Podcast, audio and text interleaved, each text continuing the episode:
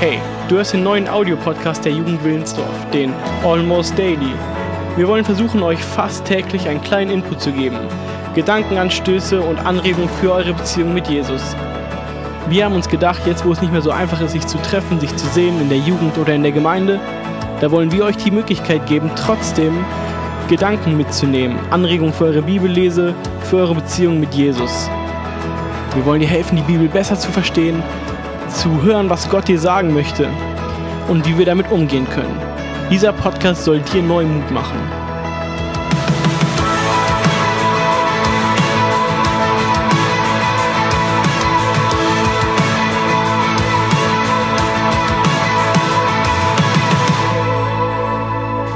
Moin Freunde, hier ist die Laura.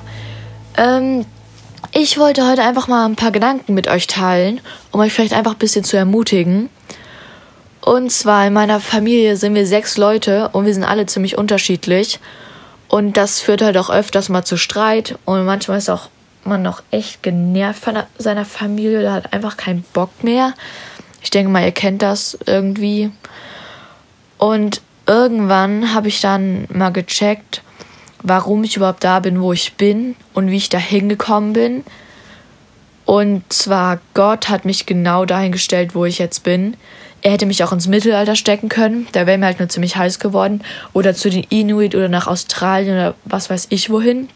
Aber er hat mich ausgerechnet, ausgerechnet nach Deutschland, NRW und dann noch in das Kaff Wilden und dann noch in meine Familie gesteckt. Was bringt euch das? Soweit nichts. Ihr wisst jetzt, wo ich wohne. Aber was ich sagen wollte, Gott hat mich in meine Familie, in meine Schule, in meinen Freundeskreis und meine Gemeinde gestellt, um, ja, warum eigentlich? Und dazu gibt's eine ziemlich krasse Story von einem ziemlich krassen Typen.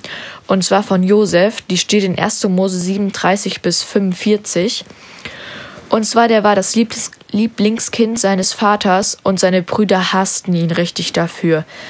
Und die hassten ihn einfach so sehr, dass sie ihn als Sklaven nach Ägypten verkauften. Also wenn meine Geschwister es mit mir machen würden, ich hätte echt keine Worte mehr dafür. Aber Josef war so fleißig da, dass er Aufpasser der Sklaven wurde. Aber dann durch eine ziemlich miese Aktion von Potiphas Frau, landete er im, landete der im Gefängnis. Und da dachte der sich doch bestimmt auch nur so, jetzt ist aber wirklich endgültig vorbei. Aber Gott hatte noch richtig viel mit dem vor. Und dann hat er ihn aus dem dreckigsten Loch zum zweithöchsten Mann in Ägypten gemacht.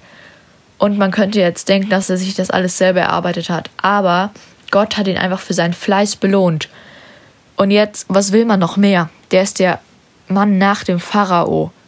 Aber Gott war noch nicht fertig. Denn jetzt kamen seine Brüder ins Spiel. Im ganzen Land war ja diese Hungersnot. Und die Brüder hatten wohl kein Getreide mehr zu Hause und deswegen sind die jetzt nach Ägypten gekommen, um da welches zu kaufen. Und dann kamen die zu Josef, weil der verwaltete die, verwaltete die Vorräte.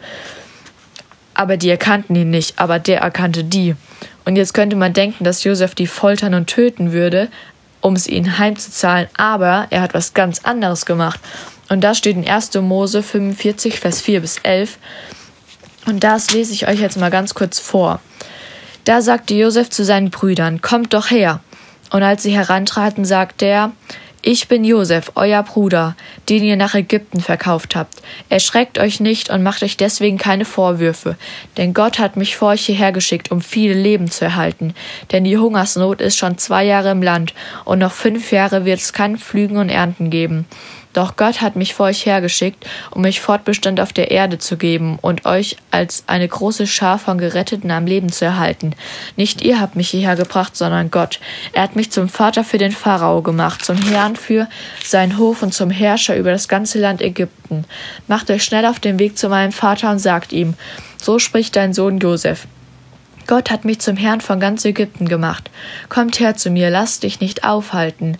Du sollst im Gebiet von Goshen wohnen, ganz in meiner Nähe. Bring deine Kinder und Enkel mit, deine Schafe, deine Rinder und alles, was du hast.